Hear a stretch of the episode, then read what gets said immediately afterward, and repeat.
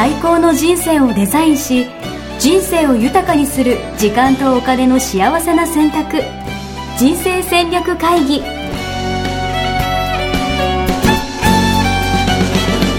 の番組は将来の仕事やお金人生にもやもやと不安を抱えている皆さんに元資産運用のプロキャリアとお金の戦略を同時に考える人生デザインコンサルタントの高頃もさあやが過去5年間延べ1700人の人生を望む形で豊かにしてきたメソッドを時間とお金の選択という切り口からお伝えしてまいります皆さん、明けましておめでとうございます。おめでとうございます。いや、明けましたね。おめでとうございます。2024年最初の放送ですけれども。はい。皆さん、初詣とか行かれましたでしょうか？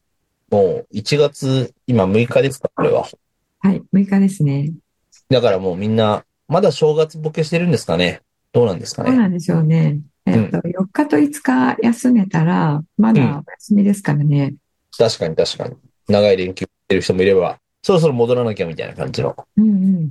あるんですまあ、かね。長い連休の方もね、あの、えー、6、7で次は仕事だと思うので、うんうん。えーちょっと心の中の準備系をされているんじゃないかと。いやー、俺正月一番好きなんですよね、やっぱり。ああ、そうなんだ。はい。なんか、んなんか日本独特なんですよね、正月って。よくわかんないんですけど。そうね。日本独特。そうなんなんか日本ってなんかみんな正月って休んでいいみたいな風潮ありません？なんか。うんうん。あるね。本当に、のんびりしてね。そう。なんかみんなでのんびりできるような、昼からみんなが酒飲んでても許されるような感じが。あー確かに。いや、そうね。あの、のんびりしてるのが許されるって前言っ、ね、今言ったけど、うん。確かにお正月以外のんびりされ、してるのは許されない雰囲気あるよね。いや、そうですよ。いや、でもそれがだから、なんか海外とかだったら結構日頃からのんびりしてでもいいみたいな感じなんですかね。うんシエスタとかあるしね。はいはいはいはい。イタリアとかね。スペインとか。シエスタって何ですか？今、はいはいとか言っちゃったんですけど。あの、なんか午後のお昼寝の時間、ああ、ランチタイムとかも長いしね。うんうんうんうんうん。うんで、だから、本当に三が日がもっとずっと続けば、日本じゃ幸福度高まるんじゃないかなっていう気がするんですあけど。確かにね。うんうんそれは幸福度は上がるかもしれないですね。そうです。さやさんとか普段何してるんですか、まあ、今回はね、あれですけど、これ、前年度に収録してるんで、あれですけど、うん。あの、お正月は、えっと、大体まあ実家に帰っていましたが、うんあの、両親がもう、えー他界したので、うんうん。うん、集まれる人で、日本で集まって、はい。えーいましたけれども、あの、普通にのんびりして、えーう朝方、うんえー近くの神社に行くみたいな、うんうん。ですけれども、あの、去年からですね、ちょっと、おーえー旅に出ることにしたんですよね。ええはいはいはい。うん。で、あの、旅好きの友人がいまして、うん。えー誘ってくださるので、うん。うん。で、今年も、あの、えーこれが放送される頃には、帰ってきてるはずなんですよね。うんうんうんうん。うん。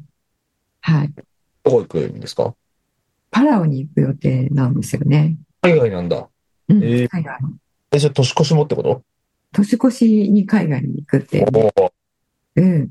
あんまり行ったことないんですけど、いいですね。うん。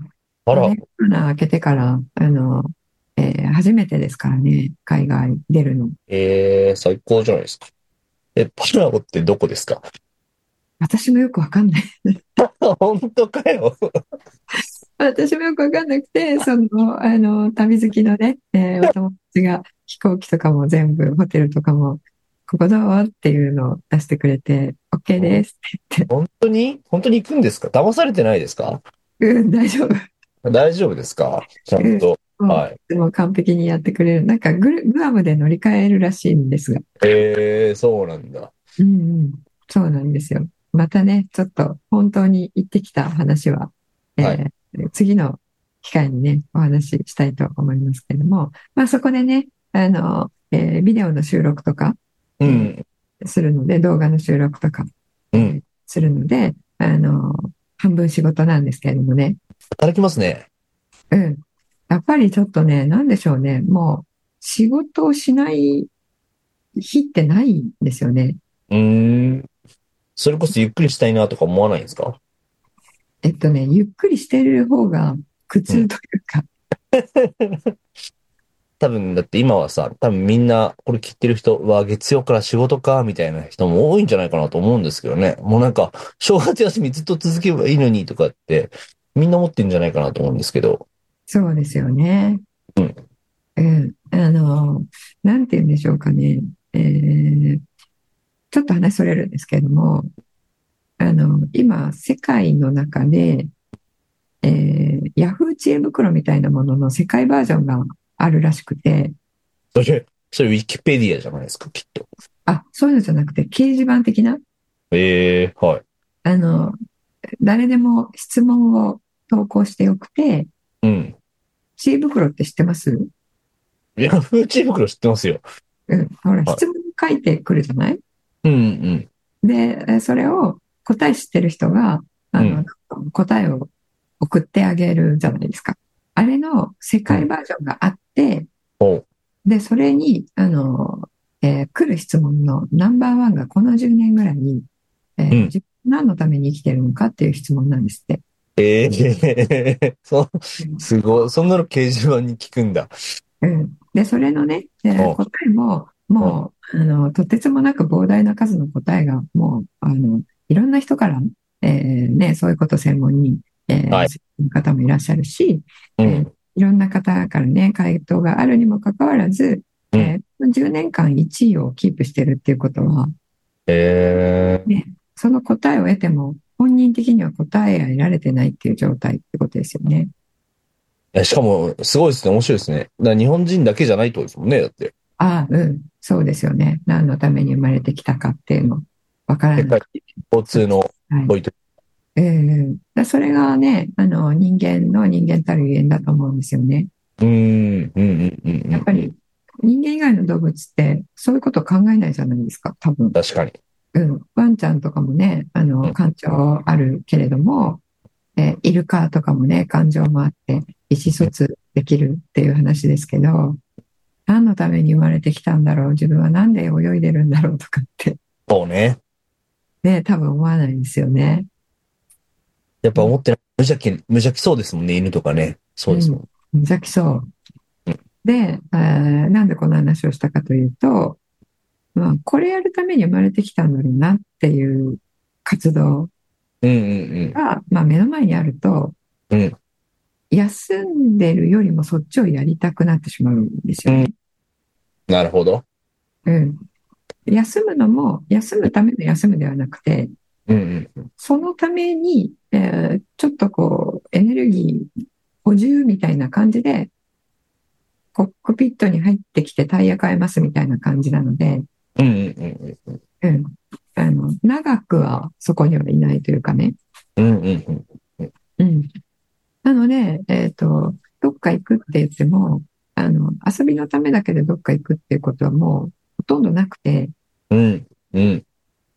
どっか行こうかって言っても、あどこにするって言った時に、あ、ここだとこういう仕事できるよねっていううーん。感じ何でも仕事に結びつけてるというかね。なるほど。うん。それがやっぱりまた嬉しいので、別にカラオがどこにあるか関係ないってことですもんね、これね。うん。そうですね。そこに、うん行ったとしても、えー行かなかったとしても、えーできる仕事もあるし、えー日本の自分のオフィスじゃないとできないものもあるんですけども、えーじゃあ、えーせっかく行くんだったら、えーうんここでしか、あの、できないような仕事をしようってことで、うん。そこをね、えー背景に、えーあの、普段撮れないような雰囲気の動画を撮ろうとか。対談を撮ろうとかですよね。なるほどな。うん。なので、そういう意味で楽しみですね。いいいですね。だからその時、そこの場所に行ったからこそとか、そういうタイミングだからこそできる仕事の仕方とかね、アウトプットうんある。うん、うん。そうそう。それでね、あの、皆さんが、えーいつもと違うところでやると、あの、えーなんでしょうね、雰囲気が違うからなのか、うん。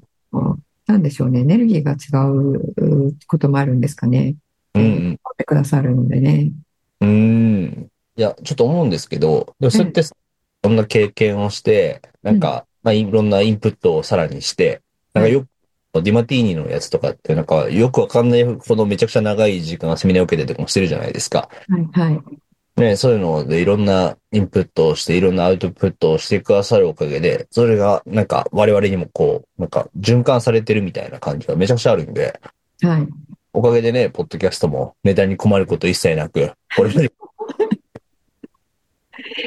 そうですね。あの、ん今のところね、はい。うんこういう形でアウトプットさせていただく場もあって非常に、えー感謝しておりますが、あの、まあ、えーそれで言うと、アウトプットできる、ううん場があるから、インプットを、あの、ずっとしていこうと思えたりもしますよね。ああ、なるほどね。逆にね、うん、逆に。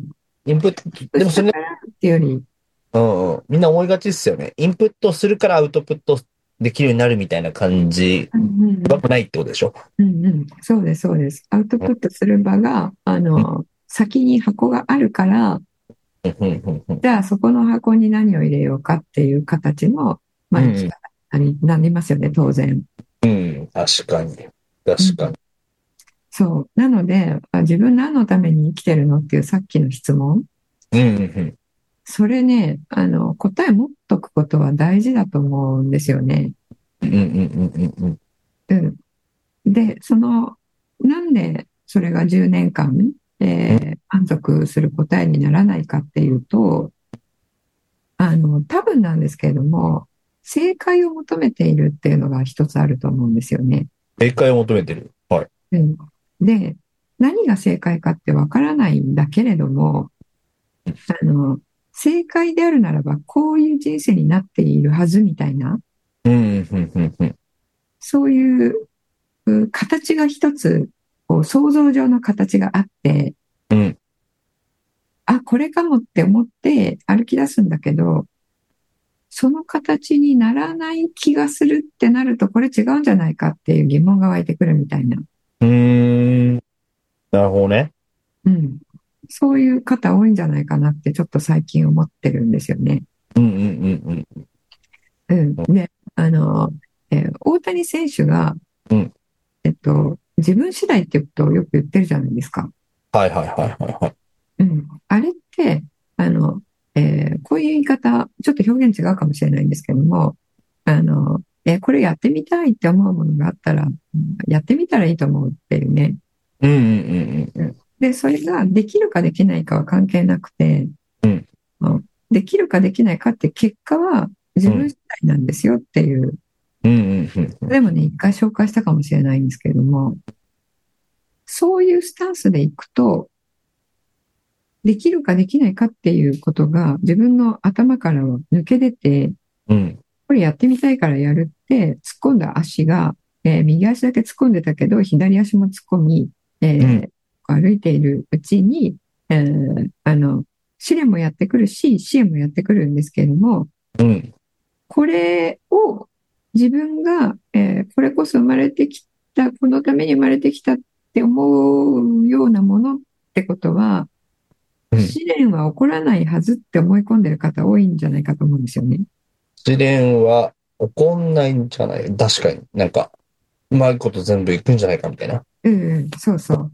あの、正しい道を行ってるんだったら、あの、それこそ何ですか？最近は、えー宇宙が応援してくれるみたいな表現もあるじゃないですか。うんうんうんうん応援応援してくれるはずだから、えーこんなになんかうまくいかないことがあるっていうのは間違ってるんじゃないかみたいな。うん。うんうんうんうん。で、試練ってどこに行ってもあるんで、うんそういう考え方だと、あの、どの道を言っても、行っても、これ違うよねって思う時は来る、来ちゃうんですよね。うんうんうんうんうんうんうん。うん。なので、その自分の、えー想像上の、イマジネーション上の、えーこういう人生だったら、あ自分は、あこれのために生きてる気がするって思えるんじゃないかって、その想像を一回やめてみるっていう、うんうん。うんなるほどそういう生き方一回してみると、結果的に、あ、この道来てよかったなっていうふうに。えーえ、想像をやめてみるって、うん。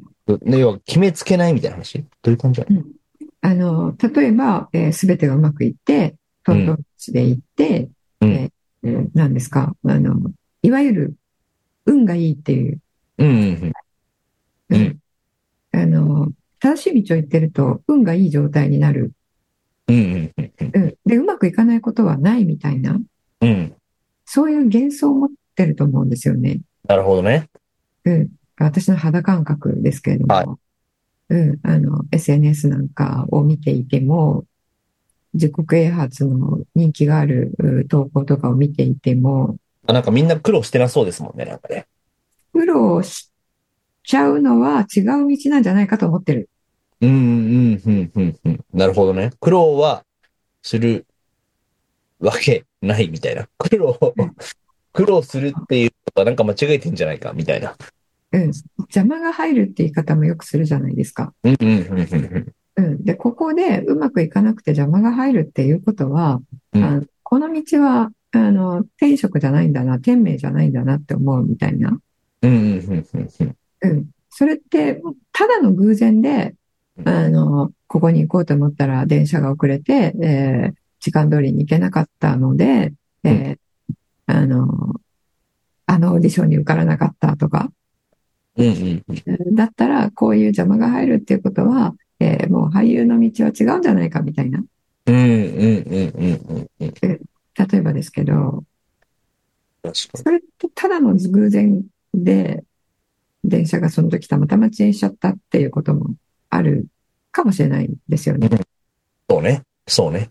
うん。で、そういうことで結構、あ、これってやめとけっていうメッセージだ、みたいな。なんかないんだ、みたいなね。はい。うんうん。うん。っていうように、えー取る方も結構いらっしゃるなと思ってるんですけども。うん。で、そういうメッセージの場合もあるとは思うんですが、うん。うん。全部が全部なんかね、そう思ってしまうと、あの、道はやっぱり自分で作っていくものなので、うん。ね、1回や2回することがあって、うんえ違うって思ってそこでやめちゃうのって、そこから続けていったら大成するわけなので、うん。いや、大成する人とか、まあ、あの、成功するとか、うん。ね、今風に言うと。っていう人も必ず、あの、えーもうこれは積んだっていうような経験してると思うんですよ。うんうんうん。うん。で、それを、あの、諦めきれないから、なんとかしようと思って、なんとかしてきてると思うんですよね。そうね。うんそう。なんか、いいですね。2024年もね、どうせいろんなこともありますからね。そう、どうせいろんなことあるから。全部が全部、いいことだけじゃないと。そうそう。で、あの、やっぱりチャンスとかギフトっていうのは、えー改めてお伝えしたいなと今日思っていることがあるんですけども、あの、りネガティブな表現で自分の人生に登場してくるんですよ。チャンスとか、ギギフトがってことですよね。うん。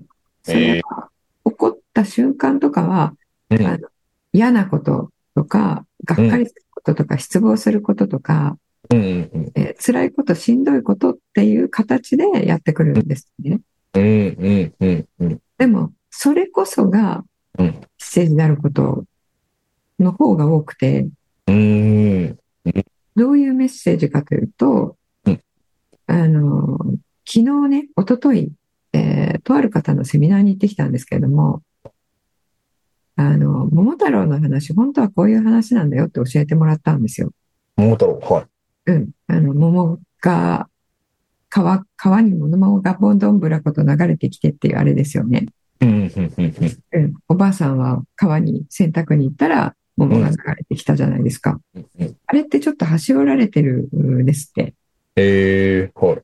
で、あの、本当の、えーお話は、えっと、おじいさんが、なんか屋根に登って何かをな修理しようとしたら、おえっと、屋根の屋根裏が抜けちゃって、おで、昔って汲み取り、えートイレだったので、おあの、なんとか壺って、えーっと、トイレのことをなんとか壺って言ってたんですけど、私も昭和の人間なんですが、その言葉ちょっと思い出せないんですけど、あの、えー、汲み取り式だったので、溜めてあるところがあったわけですよね、昔の家って。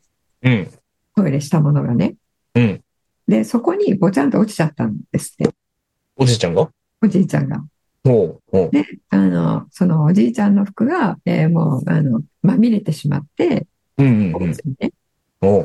おばあさんがいつも行く、えーお近くのちっちゃい川だと、これ、あ落ちないから、えー遠くの大きい川に行って洗ってくるねって言って、大きい川に行ったらそこに大きい桃が流れてきたんですって。ええそうなんだ。で、それを、あの、受け止めて、えー開いたら、あお中から桃太郎が出てきたと。じゃあ、じゃあおじいちゃんが、じゃあその、トイレに落ちなかったら、うん。桃太郎桃太郎とは出会ってないわけですよ。なるほど。本当にこれ？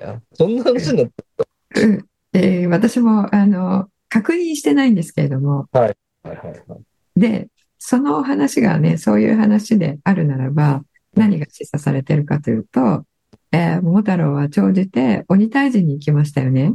うん、うん、うん。で、村を守ったっていう話。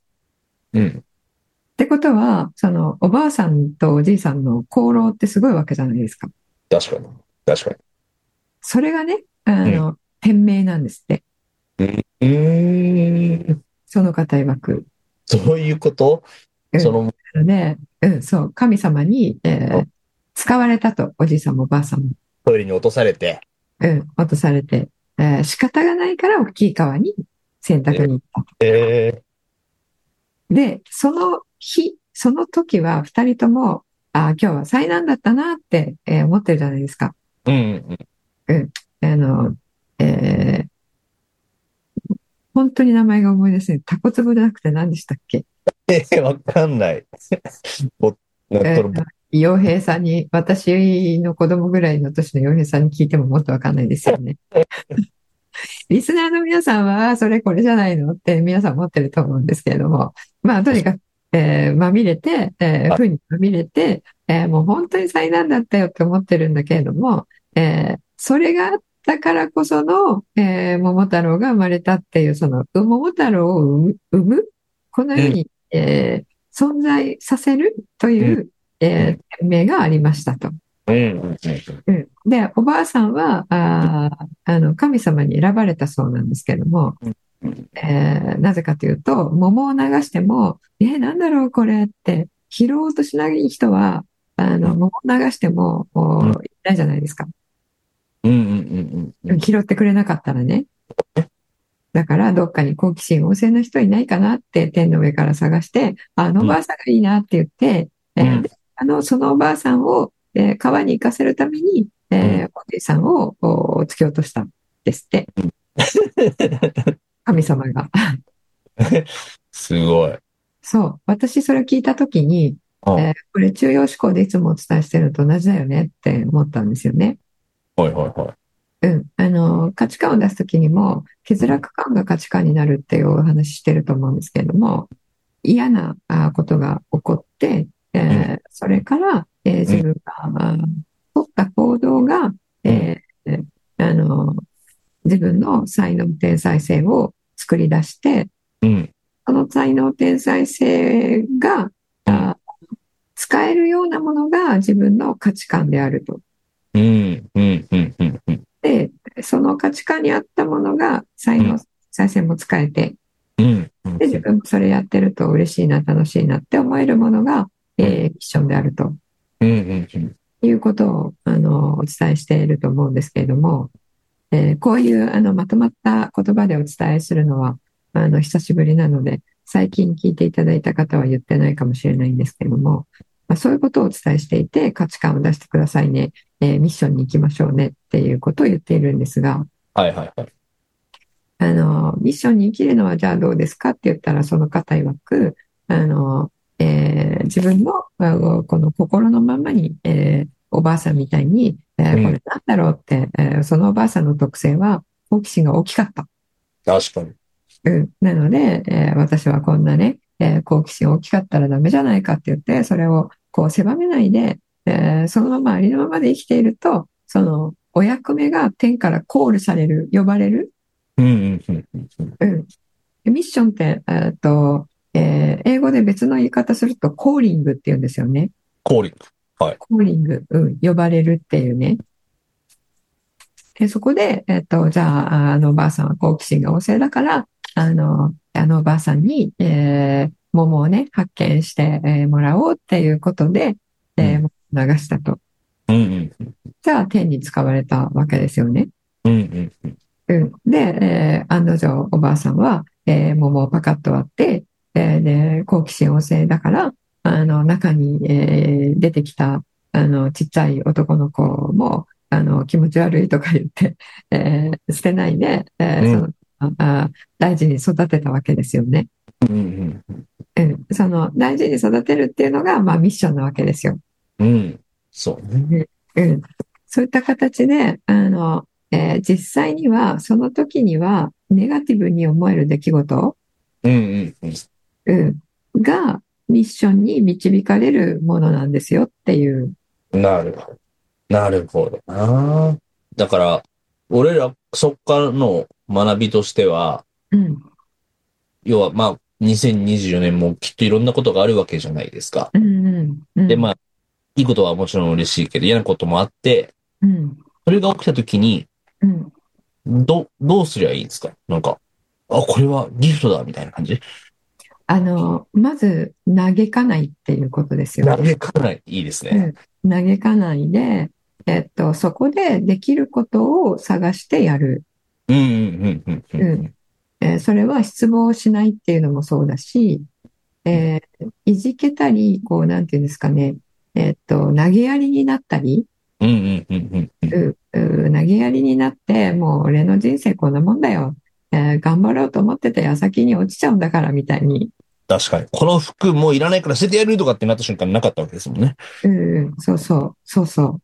あそう自暴自棄になったり、はいはい。えーあの、お酒に、えー一生懸命やっててもこんなもんだよ、俺の人生みたいになってはいはいはい。逃げたりとかはいはい。せずに、あの、真摯に行くってことですよね。うーん。うん。真摯に、えー真正面から全部に当たる。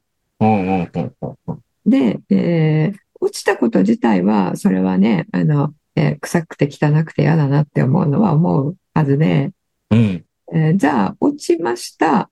うんなんで落ちなきゃなんないの？自分がっていう方ではなくて、うん。あの、落ちて汚れました。じゃあ、これをどうするって考えるってことですよね。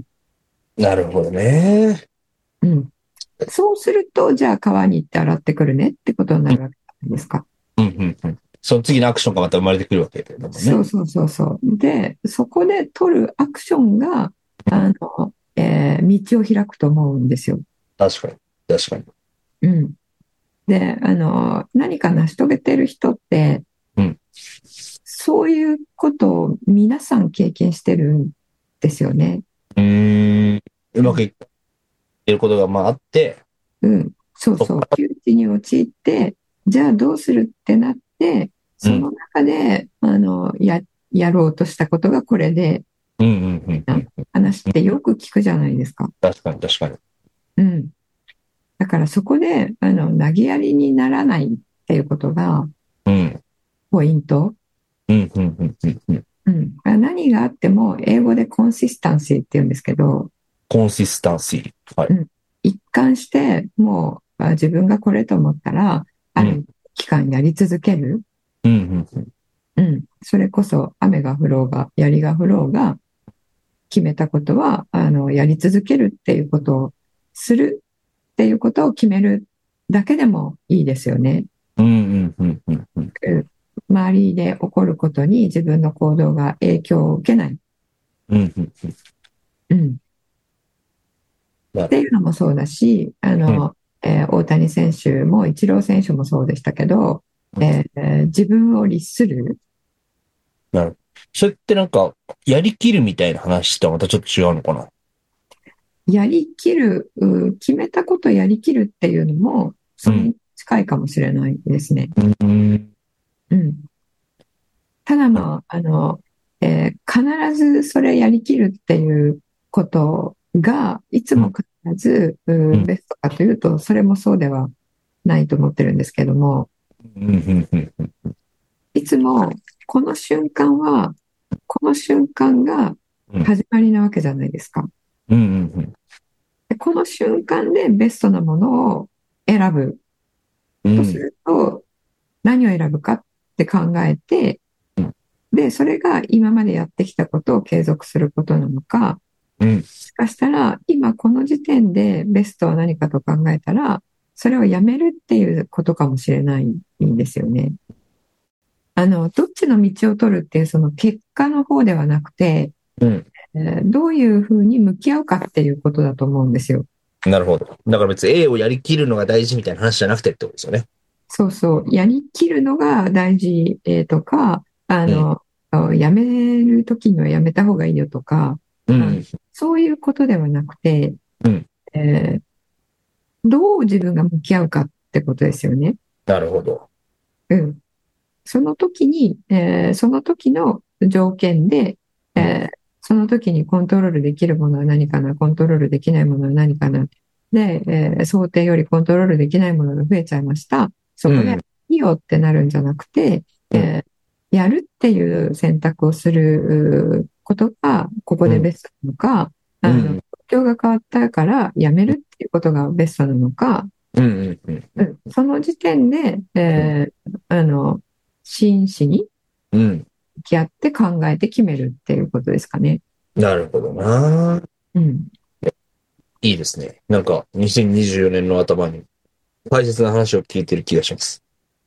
うん。なんかそう、これ本当に大事だと思いますね。うん。うん。その、答えは自分で出せばよくて、うんうんうん。これこそもうどっちも正解もないと思うんですよね。確かに。うん。で、あの、迷ってる方に聞くと、やっぱりどっちが正解かなっていう頭でいろいろ情報集めてる。うんうんうんうん。うん。で、それだと、外から来る情報を集めている限りは、うん。絶対に正解ってやる前からはわからないですよね。そうね。これさえすればみたいな話じゃないですもんね。うん。うん。そう。だからやることっていうのは、今この状態で、この状況で、この条件で、あの、自分の生き方として、うんこういうふうに生きる、こういう、こっちを選択するっていうのが、あの、自分の信念、生き方、価値観に照らして、ベストかどうかっていうので、自分にベストと感じた方を選ぶっていう。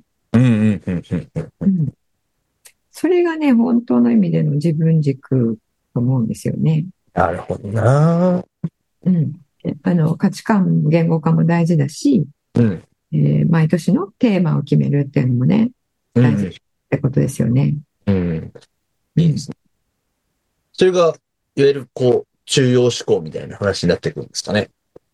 うん、今のは価値観ですけども、あの、さっきのね、桃太郎の話は、えー本当に中央思考で伝えていることと全く同じなんですよね。ええそうなんだ。まさか、桃太郎のおじいちゃんおばあちゃんが中庸思考できてたとは。そうそうそうそう。そうそう。で、中央思考で生きると、どういう生き方になるかっていうと、天からのコールに応えることになるんですよ。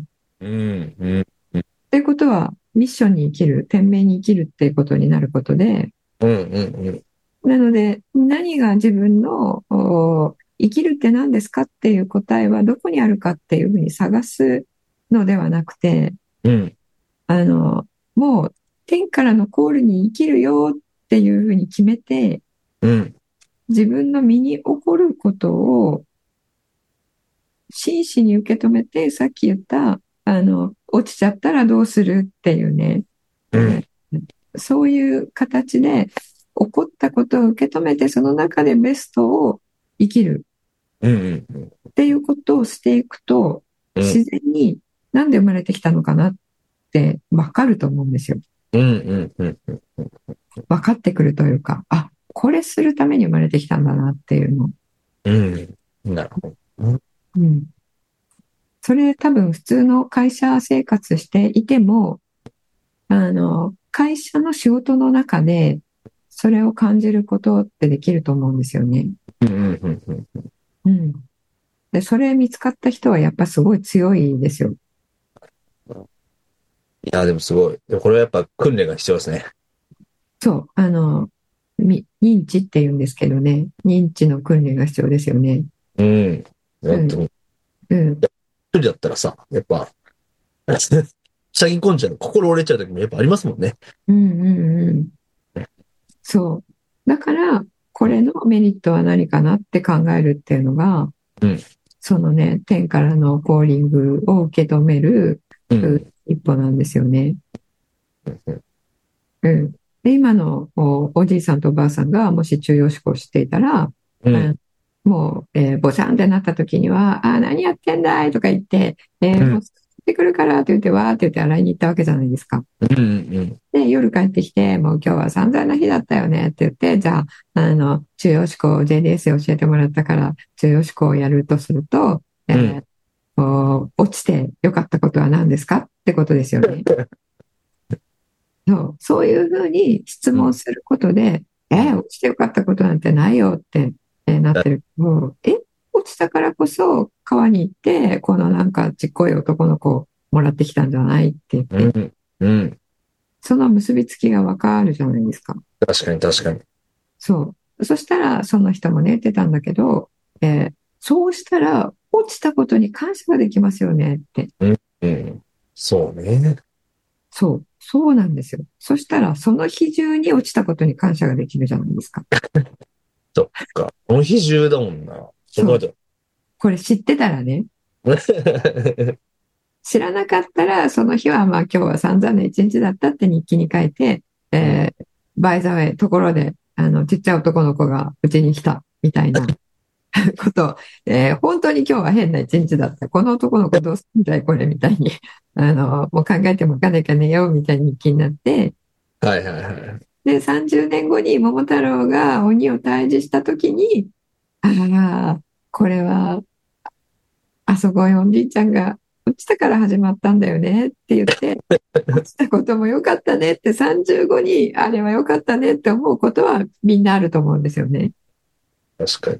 その時に感謝できるかみたいな。そうそうそうそう。そう。で、人生これが真実なので、うん、うん、うん、うん。うん、起こることには全部感謝ができるようになっているので、うん。これも、あの、3000人の方の人生で検証してますから、こなるほど。素晴らしい。いやれ信じていただいて、はい。24時間、24年、あの、そういう形でね、ちょっと生きていただいたら、あの、いいと思います。いや、いいですね。やっぱ幸先がいい。うんうん。そう。そしたらね、人生、あの、楽しいことっていうか幸せなことしかないんですよね、本当は。うーん。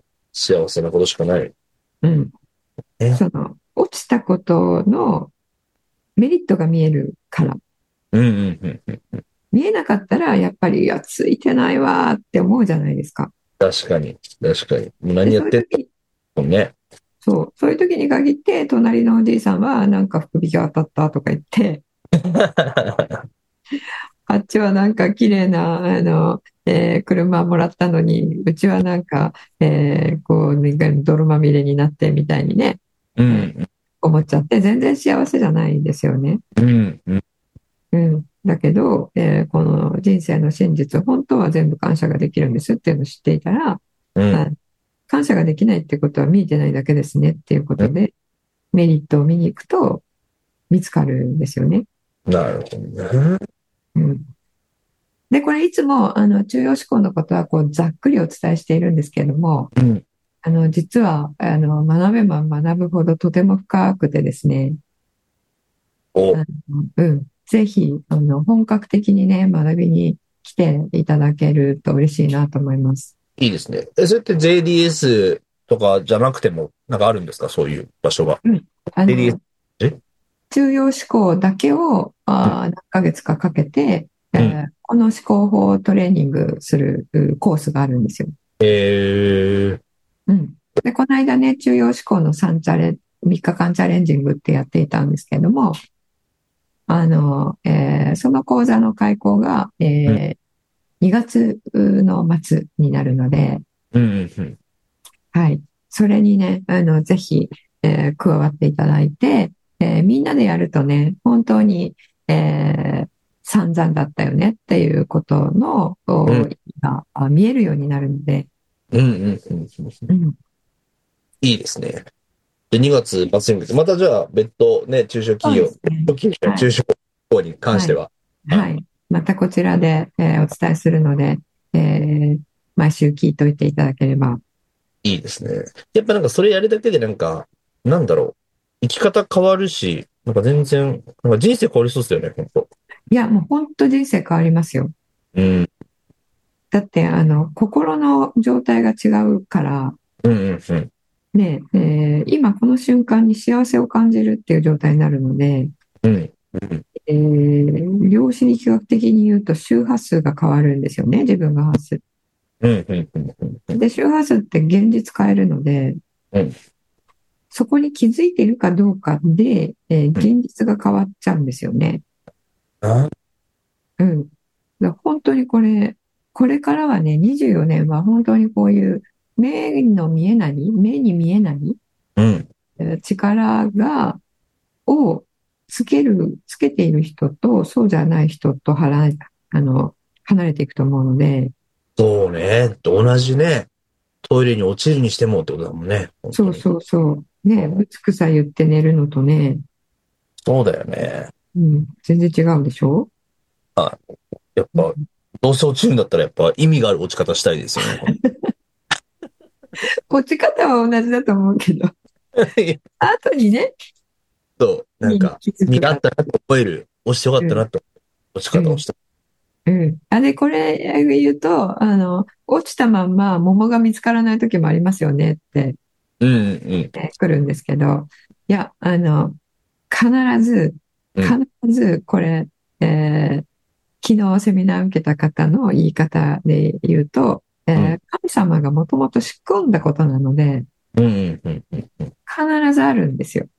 うんあの、えーそうなったからこそ、これが起こったんだよねっていうこと。なるうん。なので、それはね、桃じゃないかもしれない人によって。なるほどね。そうね。うん。ですけど、何もないっていうことは絶対ないうんうんうんので、うん。えーそれは、あの、信じるっていうことですよね。うん。うん。これを委ねるっていう言い方するんですけど、うん。うんもう、その辺は委ねる。なんだかわかんないけど、あの、何か、えーこう、あるに違いないっていうふうに考えていただく。で、わかりやすくメリットっていうね、えー自分にとってのメリットっていう言い方をしてるんですけども、えーそれが、あー大河、天命につながるものになっているので、大河って大きい我って書くんですけども、大きい割れ。はいが。はいあの、利他とまあ同じような意味ですね。うんうん自分だけのためではなくて、うん人のため、世のため、人のためになるような役割。うん。うんおばあさんとおじいさんもなんだかわかんないけど、ちっこい小人が来たから育ててみようかってなっただけで、うんえー世のため、えー人のためにやろうと思ったわけじゃないじゃないですか。うんうんうん。うん。それが結果として、あの、鬼を退治してくれる人になって、村のためにもなったわけですよね。うんうんうん。うん。そう。なので、天命に生きてる時って、そういうことなんですよね。あの、その時には、おーこれぞ私の天命じゃ、みたいに気がつかないこともある。うんうんうん。うん。だからこそ、あの、えー目の前に来たあものを、えーなんだかわからないかったとしても、えーうんいきなり状況変わっちゃったんですけどっていうことになったとしても、じゃあ今コントロールできるもので、えー選ぶとしたら何を、何、どう、どう行動するのがうん。ベストかって考えて、えーそれをひたすらやり続けるうん。と、その、タイガーと、えー天からのコールの、あの、交わったところに住むことになるんですよね。いや、いいですね。いいですね。はい。実践できるように、みんなでやっていければと思うんで。あれですよね。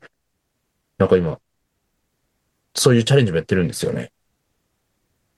そういうチャレンジ。そういうチャレンジじゃなかったでしたっけ？なんか、新年早々やってるっていうやつ。あ、新年早々、それですね。えっと、それまた別のあもので、はいえーこれは JDS のチャレンジになるんですけれども、ありがとうございます。ちょっと忘れてました。あの、3日から5日間のチャレンジっていうのをやってまして、うん。えーあの、JDS のカリキュラムは、えうん。3つの柱からなってるんですけれども、えー価値観と、えーあの、キャリアと資産形成と中央思考とっていう感じでね、うん。うん。これを一つずつ、あの、皆さんで、えー代表的なワークをするっていう、そういう5日間なんですが、うん。うん。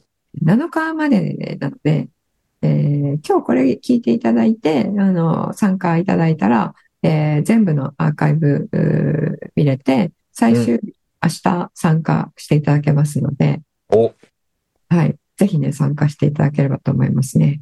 素晴らしい。え、これは、ごめんなさい。もう明日までのチャレンジで今からでも間に合うってこと？うん。今から参加していただいたら、明日の Zoom の ID が、えーお送られてきますので、なるほどですね。で、えーそれにプラスをして、えー過ぎた4日間のアーカイブを見れますので、いいですね。うん。チェックいただいて。え、これどんなにおすすめなんですか？これは、あの、自分の人生を自分でデザインしていくっていう、うーこのよくわけわからない、えー生き方を、うん。えーどういう順番で、どういうステップで、うんえーやっていって、その価値観とキャリアと資産形成と中央思考と、あの、全部がバラバラに見えるものがどうつながっていくかっていうようなことを、うんえー理解していただけるうん。ものになると思います。素晴らしい。まさにでも、この新年にはね、ちょうどいいんじゃないですかね。こう生き方を考えるとかね。そうですね。あの、人生をデザインするっていうことは、えー冒頭でお伝えした、あの質問への答えを作るっていうことでもあるんですよね。うん。何のためにそうそうそうそう。その何のために生きるかの答えのこれのために生きるよっていうのを、えーデザインしていくっていうことなので、なので最初に価値観とミッションを言語化するんですよ。うんうんうんうん。うん。なので、えー24年から本当に自分で自分の人生こういうふうにしていくぞと思っている人と、あの、なるようになっていいんじゃないとか、こんなもんじゃないって思ってる方と、うん本当にやってくると思うんですよね。その念頭に、えーこの5日間チャレンジをやっていただいて、えー皆さんの今後の10年、20年、30年っていう長期のね、えー人生をどういうふうに生きていくかっていうのをね、うんきっかけにしていただけたらなと思います。いいですね。ありがとうございます。はい。ということで。じゃあ、詳細はまた概要欄の方に。そうですね。貼っておきたいと思います。はい。ありがとうございます。はい。じゃあ今日はこれで終わりにしたいと思います。えー、明けましておめでとうございました。また来週お会いしたいと思います。ありがとうございます。ありがとうございます。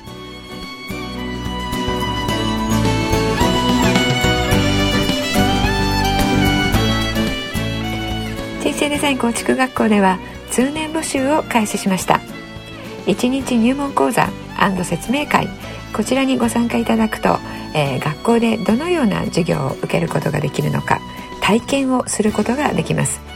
そしてカリキュラムはどのようなものなのか、えー中に入っている方はどのような人がいるのか、えーさらに卒業後の人生はどのような人生が待っているのかそういったことを体験学習そして説明を聞いていただくことができます。